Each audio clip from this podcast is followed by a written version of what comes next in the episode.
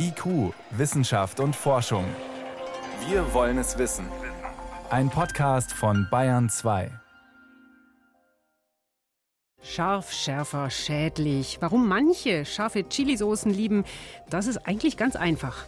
Schmerz kann durch die physiologischen Reaktionen wie das Freisetzen von Endorphinen eine gewisse High-Reaktion hervorrufen sagt der Arzt. Aber wenn es gar zu scharf wird, dann ist es aus mit dem High-Sein. Wir erklären heute, was bei der Hot Chip Challenge im Körper passiert. Und wir schauen uns in die Augen. Nein, nicht verliebt, nicht bedeutungsvoll, sondern ganz nüchtern. Mit hochmodernen Instrumenten. Ärztinnen und Ärzte können da ganz schön viel erkennen, was an Krankheiten im Körper zum Beispiel da ist. Long-Covid etwa oder auch Diabetes, Bluthochdruck, sogar manche Krebsart. Das Auge als Fenster zum Körper. Wissenschaft auf Bayern 2 entdecken. Heute mit Miriam Stumpfe. Wer an Long-Covid leidet, den hartnäckigen Spätfolgen einer Corona-Infektion und Extremreaktionen des Körpers, den plagen nicht nur Müdigkeit, Muskelschmerzen, Konzentrationsschwäche und sonst welche Symptome. Viele Patientinnen und Patienten plagt vor allem auch Ratlosigkeit. Was ist los mit mir? Ist das tatsächlich Long-Covid oder Post-Covid? Eine andere fiese Erkrankung oder bilde ich mir nur was ein? Welcher Arzt kann mir helfen? Wie bekomme ich Unterstützung von der Krankenkasse? Und so weiter. Ein Knackpunkt, damit die Patientinnen und Patienten schnell versorgt werden, eine eindeutige Diagnose. Da könnte in Zukunft ein Blick in die Augen helfen. Bayern 2 Reporterin Anna Küch. Atemprobleme, Müdigkeit, Muskelschmerzen, Herzrasen, all das können Langzeitfolgen von Corona sein. Bislang ist es schwer, eine sichere Diagnose für Long-Covid bzw. Post-Covid zu stellen. Das könnte sich mit der Forschung der TU München ändern. Studienleiter Christoph Schmaderer, Oberarzt im Universitätsklinikum der TU München. Wir haben in unserer Arbeit Patienten verglichen, und zwar eine Gruppe mit Patienten, die Long-Covid hatten, 41 Patienten mit einer gesunden Kontrollgruppe, die wir vor Covid schon gemessen hatten.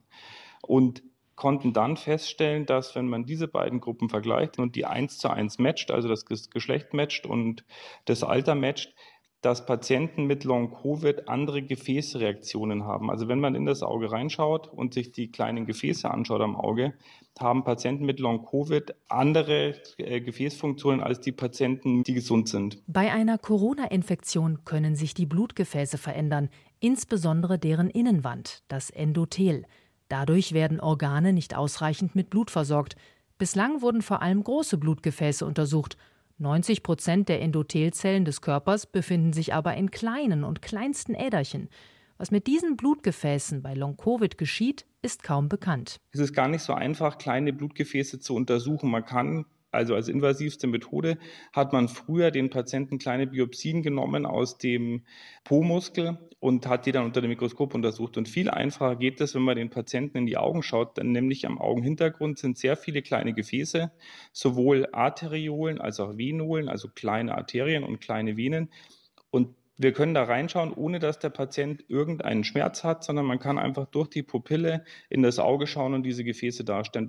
Die Forscher machten im ersten Schritt Bilder vom Augenhintergrund, um den Durchmesser der kleinen Arterien und Venen zu messen. Da haben wir herausgefunden, dass bei Patienten mit Long-Covid die kleinen Arterien schmaler sind. Das Gegenteil ist der Fall für die Venolen, die sind eher breiter, also dilatierter bei Patienten mit Post-Covid. Dann haben wir noch eine zweite Untersuchung gemacht und die beinhaltet die Untersuchung des Auges, indem man die Gefäße kontinuierlich misst, also ein Video aufzeichnet und dann das Auge stimuliert mit Flickerlicht. Leuchtet man einem gesunden Menschen ins Auge, erweitern sich die Blutgefäße. Bei den Long-Covid-Patienten war die Reaktion deutlich verringert. Das heißt, mit diesen Untersuchungen könnte man in Zukunft erkennen, ob jemand an Langzeitfolgen von Corona leidet. Für Jördis Frommhold ist das ein spannender Ansatz. Die Lungenfachärztin hat Deutschlands erstes Long-Covid-Institut gegründet und berät Betroffene. Auf jeden Fall ist es ein Puzzleteilchen in der weiteren Entwicklung und der weiteren Erforschung von Long-Covid. Wir wussten bisher auch schon, dass Veränderungen am Augenhintergrund als, als Risikofaktor bzw. als Bestätigung für mögliche Long-Covid-Erkrankungen gelten. Es ist wichtig, dass wir alle diese Puzzlesteinchen zusammennehmen. Es kann natürlich auch sein, dass wir einen Long-Covid-Patienten haben, der diese Veränderung nicht aufweist und trotzdem Long-Covid-Patient ist. Aber ich denke, es ist ein wichtiger Schritt in der weiteren Erforschung und für die notwendige Diagnostik. Wie viele Menschen tatsächlich an Long-Covid bzw. Post-Covid leiden, ist schwer zu erfassen. Man geht von 5 bis 10 Prozent der Corona-Infizierten aus. Eine gerade veröffentlichte Studie aus den USA sagt, dass das Risiko überschätzt wird aufgrund fehlender Kontrollgruppen. Eine einheitliche Therapie gibt es bislang nicht. Dafür ist das Krankheitsbild mit über 200 Symptomen zu vielfältig. Im Moment ist Long-Covid eine chronische Erkrankung, für die es jetzt keine wirkliche Heilung gibt. Aber wir wissen sehr wohl, dass wir viele Möglichkeiten haben, mit diesem Krankheitsbild umzugehen, dass wir Symptomlinderung herbeiführen können, dass wir verschiedenste Module und verschiedenste Strukturen nutzen können. Und das ist, glaube ich, ganz, ganz wichtig, dass wir verstehen, es reicht nicht abzuwarten und gar nichts zu tun, sondern wir haben Optionen, auch jetzt schon. Auf die Studie der Münchner Mediziner müssen jetzt noch weitere Untersuchungen folgen denn die Anzahl der Teilnehmer mit 41 Patienten war noch relativ gering. Die Augenuntersuchung könnte in Zukunft auch bei der Therapie eine Rolle spielen. Man könnte an den kleinen Blutgefäßen im Auge erkennen, ob ein Medikament wirksam ist oder nicht. Long-Covid verändert die Äderchen im Auge. Wie das bei der Diagnose helfen könnte, hat Anna Küch hier geschildert. Dass sowas möglich ist, das überrascht Augenärztinnen und Augenärzte überhaupt nicht. Denn wenn sie ihren Patienten in die Augen schauen, dann finden sie die Spuren vieler Krankheiten darin. Welche genau das konnte ich vor der Sendung besprechen mit Professor Nicole Ether. Sie ist Direktorin an der Klinik für Augenheilkunde der Universität Münster. Und zuerst hat mich interessiert, diese Untersuchung, mit der man Long-Covid erkennen kann. Kann das jede Augenarztpraxis oder braucht es da Spezialisten? Also speziell diese Untersuchung, die hat sicherlich nicht jeder Augenarzt. Äh, da wurde ein Gerät verwendet und das ist ein Spezialgerät, mit dem man wirklich am Augenhintergrund die Gefäße darstellen und vermessen kann. Das ist jetzt nicht in jeder Praxis vorhanden. Das ist eher in großen Kliniken, die sich möglicherweise auch noch auf Netzhaut spezialisiert haben, vorhanden. Welche Krankheiten verändern denn noch die Blutgefäße im Auge? Also sehr, sehr viele Erkrankungen können sich tatsächlich am Auge widerspiegeln. Deswegen sagen wir auch immer ganz gerne, dass das Auge das Fenster zum Körper ist. Denn der Vorteil einfach am Auge ist diese gute Diagnostik, da ähm, man in das Auge eben reingucken kann, weil die Hornhaut, die vordere Schicht, transparent ist und wir demzufolge Gefäße sehen können, die wir eben an anderen Stellen im Körper uns nicht anschauen können. Und wenn wir beim Patienten zum Beispiel die Pupille erweitern und uns die Netzhautgefäße angucken, und es gibt verschiedene Methoden auch, die mit Hilfe von Geräten aufzunehmen, darzustellen, dann können wir eben sehr, sehr gut Blutfluss erkennen wo Gefäße verändert sind. Und das sind einfach die Vorteile vom Auge. Und was können Sie da für Krankheiten entdecken? Oder welche Hinweise auf welche Krankheiten? Genau, das kann angefangen bei Bluthochdruck ähm, oder auch bei niedrigem Blutdruck. Auch sowas kann man am Auge erkennen. Diabetes macht Veränderungen an den Gefäßen am Auge, nicht nur an den Gefäßen, aber eben vorwiegend. Dann Entzündungserkrankungen, wie zum Beispiel Rheuma kann man auch am Auge erkennen, beziehungsweise das Auge reagiert da häufig eben auch mit, auch mit einer Entzündung. Und wenn Sie sagen, das Auge ist das Fenster in den Körper, gibt es dann auch Fälle, wo Augenärzte was entdecken, wovon der Patient noch gar nichts wusste oder die Patientin? Auf jeden Fall. Also wir haben durchaus äh, Zufallsbefunde, wenn der Patient vielleicht auch wegen einer ganz anderen Fragestellung zu uns kommt und das wird dann eben mitentdeckt. Was sind das dann vor allem für, gibt es da bestimmte Krankheitsbilder, die besonders häufig so zufällig entdeckt werden? Also zum einen muss man tatsächlich sagen, Tumoren leider ähm, sind etwas, was man am Auge erkennen kann. Es gibt natürlich Tumoren, die auf das Auge beschränkt sind, aber es gibt durchaus eine Augenmitbeteiligung, zum Beispiel bei Metastasen, bei Lymphomen, bei multiplen endokrinen Neoplasien. Das sind Tumorformen, die hauptsächlich an äh, Organen wie Nebenniere, Schilddrüse, vorkommen können und die können eben dann auch ähm, am Auge zum Beispiel sichtbar sein. Also Veränderungen dort verursachen. Genau, die können dort Veränderungen verursachen. Schilddrüsenerkrankungen, zum Beispiel die sogenannte endokrine Orbitopathie, ähm, kann dazu führen? Dass, also das ist eine Schilddrüsenerkrankung, bei der am Auge ähm, das Auge ein bisschen weiter hervortreten kann. Und ähm, wenn das noch etwas dezenter ist, kann das sein, dass der Augenarzt es eben diagnostiziert und der Patient noch gar nichts von seiner Schilddrüsenerkrankung gemerkt hat. Mhm. Gibt es denn Krankheitsbilder, wo man äh, eben bei der Suche nach einer Diagnose eben verschiedene Puzzlestücke zusammensetzen muss und dann auch ein Arzt jemanden gezielt zum Augenarzt schickt und sagt, lassen Sie das mal anschauen und dann ist das der ausschlaggebende, ja, ich sag mal Hinweis, der sagt, ja, so ist es tatsächlich? Auf jeden Fall.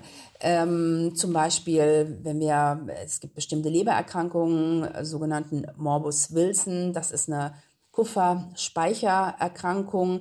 Da sieht man dann ähm, einen sogenannten Kaiser-Fleischer-Ring auf der Hornhaut. Das ist so ein, ja, ein kupferfarben pigmentierter Ring. Ähm, außen auf dem Auge auf der Hornhaut drauf und ähm, Patienten mit einer solchen Diagnose, die werden dann vom Internisten zum Augenarzt geschickt und wir können das dann praktisch bestätigen. Aber zum Beispiel die Diabetologen oder Hausärzte schicken natürlich auch jeden Diabetespatient einmal zum Augenstatus und je nachdem, ähm, ob das Auge schon beteiligt ist und wie, wie stark die Beteiligung ist, ähm, bleibt der Patient dann auch in, in einer ständigen augenärztlichen Kontrolle. Weil man da auch dann schauen muss, dass die Folgen einfach nicht zu gravierend werden. Richtig, genau. Oder auch eben am Auge dann auch entsprechend behandeln muss durch Injektionen mit, mit Medikamenten in das Auge oder auch Laser oder auch gegebenenfalls Operationen, je nachdem, wie stark das Auge dann betroffen ist. Mhm. Wenn man ähm, hört, Krankheiten diagnostizieren am Auge, dann fällt einem schnell das Schlagwort auch ein, Iris-Diagnose, was Heilpraktiker machen. Ja. Gibt es da denn irgendwer, ich höre es schon, gibt es irgendwelche Berührungspunkte oder ist das wirklich ganz entfernt. Das ist tatsächlich was, was ganz, ganz anderes. Ähm, äh, das machen wir als Augenärzte nicht. Ähm, trotzdem ist aber auch die Iris, also die sogenannte Regenbogenhaut, durchaus mal von Krankheitsbildern betroffen, wie zum Beispiel Knötchen, die an der Regenbogenhaut sind, die es dann auch bei bestimmten ähm, Formen von Entzündungskrankheiten gibt oder auch bei rheumatischen Erkrankungen vorkommen kann. Das würde man jetzt nicht generell als diese Iris-Diagnostik bezeichnen, aber das sind halt Veränderungen an der Iris, die der Augenarzt natürlich äh, feststellt und die dann auch einen Hinweis auf eine Erkrankung geben können. Äh, weiterhin kann die Iris ähm, auch da können Muttermale auftreten. Diese Muttermale sind in der Regel gutartig, können aber sich auch mal bösartig entwickeln. Solche Sachen, ähm, da schaut sich natürlich der Augenarzt die Iris an. Aber das, was man so im Allgemeinen als Iris-Diagnostik bezeichnet, das ist doch etwas weiter weg von der Augenheilkunde. Mhm. Generell lassen sich Untersuchungen am Auge theoretisch zur Früherkennung nutzen, systematisch? Eigentlich schon. Ähm, wenn man das, wenn man wirklich rein Untersuchungen machen würde, dann würde man sicherlich bei einigen Leuten etwas was erkennen, was äh, vorher noch gar nicht bekannt war. Also es kommt auch durchaus heutzutage immer noch mal vor, dass wir einen Diabetes als erstes am Auge erkennen. Das ist selten. Ähm, häufiger hat natürlich der Hausarzt dann auch schon einen Test gemacht, ähm, aber immer mal wieder kommt das auch vor. Aber es gibt keine Überlegungen für irgendein bestimmtes Krankheitsbild, sowas äh, auf dem Weg zu bringen. Ähm, nein, das ähm, nicht unbedingt, nein. Krankheiten am Auge erkennen, das kann man, weil das Auge ein Fenster zum Körper ist, sagen auch Augenärztinnen und Augenärzte. Das war Professor Nicole Ether, die Direktorin der Klinik für Augenheilkunde der Universität Münster. Vielen Dank. Ja, sehr gerne. Bayern 2. Wissenschaft schnell erzählt. Und dafür ist jetzt meine Kollegin Veronika Bräse ins Bayern 2 Studio gekommen. Es geht als erstes um einen schwarzen Fluss in Afrika.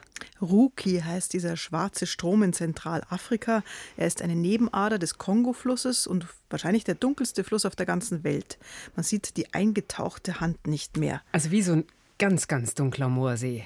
Ja, aber die Farbe kommt nicht daher, dass der Fluss an seinen Ufern Moore überfluten und mitreißen würde. Mhm. Die Moore da, die sind stabil, da ist wenig Torf im Wasser zu finden. Aha, woher dann? Die Forschenden, die beobachten, dass Wasser während der Regenzeit über Wochen hüfttief auf dem dunklen Waldboden steht und nur ganz langsam abfließt. So entsteht nach und nach die schwarze Farbe, so als würde man einen Teebeutel zu lang im Teewasser lassen. Das Forschungsteam nennt das Dschungeltee. Dschungeltee. Auf jeden Fall stelle ich es mir auch ganz schön geheimnisvoll vor. So ein schwarzes Wasser. Kann man da baden, reingehen? Ja, das weiß ich nicht so genau, aber ich habe Fotos der Forscher gesehen, wie sie im Wasser stehen und Pegel messen. Also giftig kann die dunkle Brühe nicht sein. Das sind gelöste organische Substanzen, die da aus dem Waldboden und den Pflanzen herausgewaschen werden und das Wasser so dunkel färben. Der Rookie hat ein großes Einzugsgebiet und von seiner Wassermenge her ist er mit dem Rhein vergleichbar, aber er mhm. wurde halt noch nie wissenschaftlich untersucht. Deshalb ist erst jetzt klar geworden, der Rookie in Zentralafrika enthält eineinhalb Mal mehr organische Kohlenstoffverbindungen als der berühmte Rio Negro in Südamerika. Was auch schwarzer Fluss heißt, nur auf Spanisch. Ja, jetzt ein anderes Thema, Hightech-Landwirtschaft. Kleine Kameras sind da an Geräten montiert, schweben über die Felder und vernichten Unkraut, aber das hat so seine Tücken. Die Kameras, die erkennen nicht alles, wenn zum Beispiel die Sonne tief steht und teuer sind sie außerdem. Das klingt jetzt so, als gäbe es das überall schon. Äh, Science Fiction ist es nicht. Nein, das gibt es schon, aber Tüftler aus Köln, die finden diese Kameras nicht so ideal. Mhm. Die gehen einen anderen Weg. Die haben einen Sensor entwickelt, der schon wenige Wochen nach der Aussaat die kleinen Pflanzen mechanisch abtastet. Der schaut aus wie so ein kleiner Kugelschreiber, der waagrecht in nur zwei Zentimetern Höhe über dem jungen Mais streift und grundsätzlich jede Pflanze berührt, die da auf dem Feld steht. Und dabei misst er den Widerstand und die Verformbarkeit der Pflanzen und das gleicht er dann mit einer Datenbank ab. Und so erkennt der Sensor, ob es sich da um Mais oder um Unkraut handelt. Ja, und dann? Ja, und dann kommt eine kleine Hacke und entfernt das, entfernt das Unkraut automatisch, aber der Mais bleibt natürlich stehen. Drei Jahre Feldversuch liefen erfolgreich, also in sieben von neun Fällen war der Ertrag größer als auf gespritzten Flächen. Und zwar auch deshalb, weil das Spritzmittel nicht nur das Unkraut, sondern auch den Mais im Wachstum hemmt. Das neue Verfahren für den ökologischen Ackerbau soll in etwa zwei Jahren marktreif sein. Kollege Unkrautroboter. Hm. Zum Schluss ein Blick ins Tierreich. In den Tropen leben sogenannte Java-Spatzen. Der Körper ist grau, sie haben den schwarzen Kopf und schwarze runde Augen, die aber von rötlichen Augenringen umrahmt sind. Und mit den farbigen Augenringen setzen sich die Augen also gut sichtbar vom schwarzen Kopf ab. Also sie kommen nicht von durchzechten Nächten, sondern die haben eine Funktion. Ja, die zeigen was anderes. Wenn beide Partner bereit sind, sich zu paaren, werden die roten Augenringe dicker, die schwellen dann an. Bisher hatten Forschende immer andere Balzrituale im Blick ein extravagantes Gefieder während der Paarungszeit, Tanzvorführungen oder wunderschöne Balzlieder, die sie trällern. Auf die Augenringe, da hat bis, bisher noch niemand geachtet. Man weiß aber von Rhesusaffenmännchen, da weiß man immerhin, dass sie auf Weibchen attraktiver wirken, wenn das Gesicht errötet. Wahrscheinlich kommen auch die diese dicken roten Augenringe von einer stärkeren Durchblutung. Vielleicht ist es die Aufregung vor der Paarung.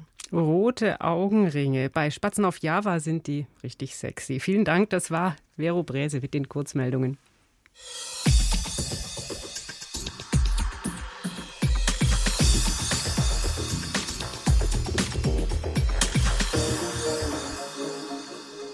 Mutproben sind ja selten gesundheitsförderlich. S-Bahn surfen, besoffen Skateboard fahren, die viel zu hohe Schanze beim Trailradfahren nehmen gibt viele Varianten. Wer Glück hat, dem gelingt's und der geht mit stolz geschwellter Brust nach Hause. Wer Pech hat, naja, bestenfalls ist's nur ein Besuch in der Notaufnahme. Dass man sich sogar bei einer Challenge daheim auf dem Sofa Mut erproben kann, bis hin zur Krankenhausreife, das ist nicht so häufig, geht aber dank eines findigen Chips-Fabrikanten inzwischen ziemlich einfach. Hot Chip Challenge heißt das. Einen super scharfen Chip knuspern und dann filmen, was passiert. Weil das ziemlich heftig ist, landen Teenies immer wieder im Krankenhaus. Ist das Hysterie oder ist das Capsaicin, der Stoff, der die Schärfe macht, im Übermaß wirklich so gefährlich? Florian Falzeder hat sich schildern lassen, was Hot Chili Chips im Körper auslösen. In den Videos auf TikTok, Instagram oder YouTube sind es vor allem Jugendliche und junge Männer, die auf die wahnsinnige Idee kommen, einen völlig überzogenen Preis für eine Packung mit einem einzelnen ultrascharfen Tortilla-Chip zu bezahlen und dann vor laufender Kamera reinzubeißen. Direkt danach kommen die ersten Reaktionen. Rotes Gesicht, Schweiß, Tränen. dann bei den meisten Fluchen. Oh, scheiße. Schreie. Oh mein Gott. Gefolgt von Husten, Würgen, Kotzen, mehr Schreien, was man an der Stelle nicht unbedingt wiederholen muss. Es ist krass, eklig und besorgniserregend. Ein Husten oder ein sich übergeben ist sinnvoll, wenn man Gifte aufnimmt. Um schnell diese Gifte loszuwerden, erklärt Professor Thorsten Schwerte, Leiter des Instituts für Zoologie der Universität Innsbruck.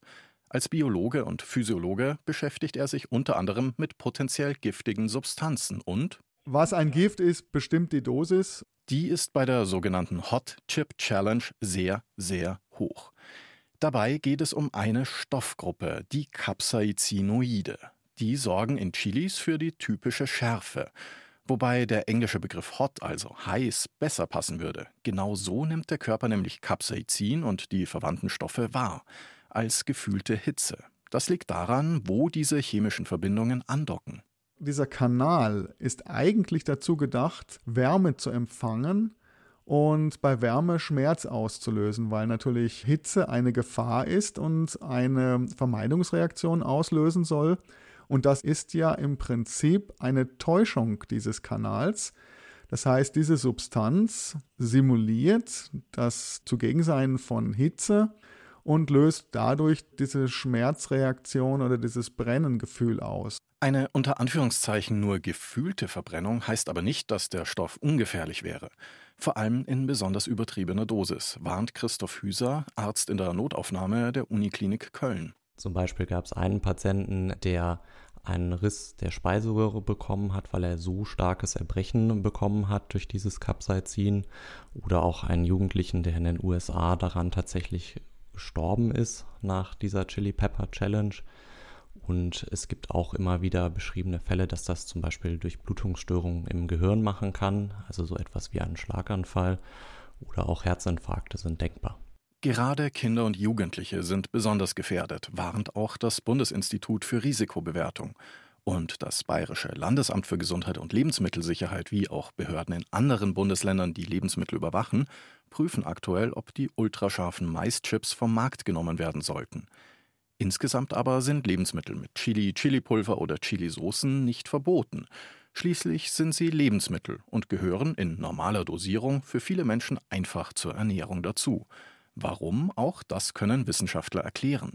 Erstens, Capsaicin hat eine antibakterielle und pilztötende Wirkung. In tropischen Gegenden ist der Stoff als Würze also durchaus sinnvoll. Zweitens, dass viele Menschen Chili mögen, hat noch einen weiteren Grund, weiß Thorsten Schwerte. Das ist nicht bei allen Menschen so, aber Schmerz kann durch die physiologischen Reaktionen wie das Freisetzen von Endorphinen, das sind also endogene Morphine quasi, eine gewisse High-Reaktion hervorrufen. Das sogenannte Chili-High. Und wer häufig Chili isst, dessen Körper reagiert auch darauf, indem er nämlich die Zahl der Rezeptoren, an die das Capsaicin andockt, reduziert.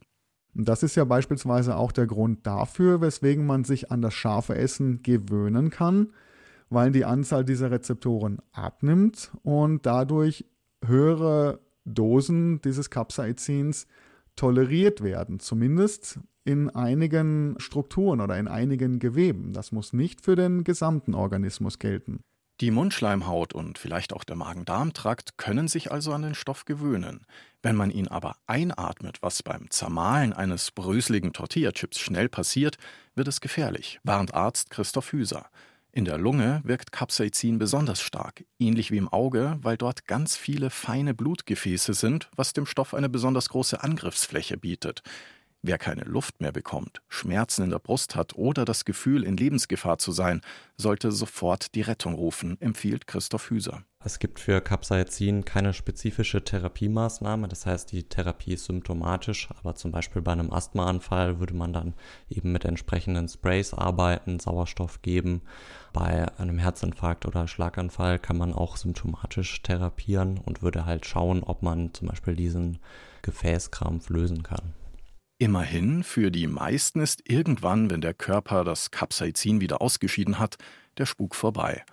Weil aber so viel schiefgehen kann bei der völlig überzogenen Dosierung, warnen durch die Bank Fachleute, bitte die Finger lassen von der Hot Chip Challenge. Deswegen haben wir auch unseren Bayern 2 Reporter Florian Falzeder nicht erlaubt, das Zeug mal selbst auszuprobieren. Aber er ist ja auch schon groß. Für heute war es das erstmal bei uns. Ich bin Miriam Stumpfe.